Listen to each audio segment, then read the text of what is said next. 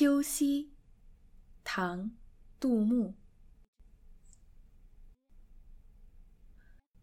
银烛秋光冷画屏，轻罗小扇扑流萤。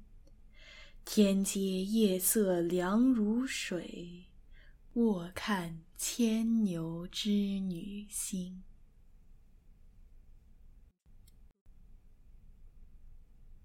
Autumnal Evening Silver candles awash in autumn flicker coyly over painted screen. Silken skirts swirl as she swipes at fireflies with a round fan. Night chills like water as she lays on the palace steps, gazing at the cowherd and weaver's star-crossed love.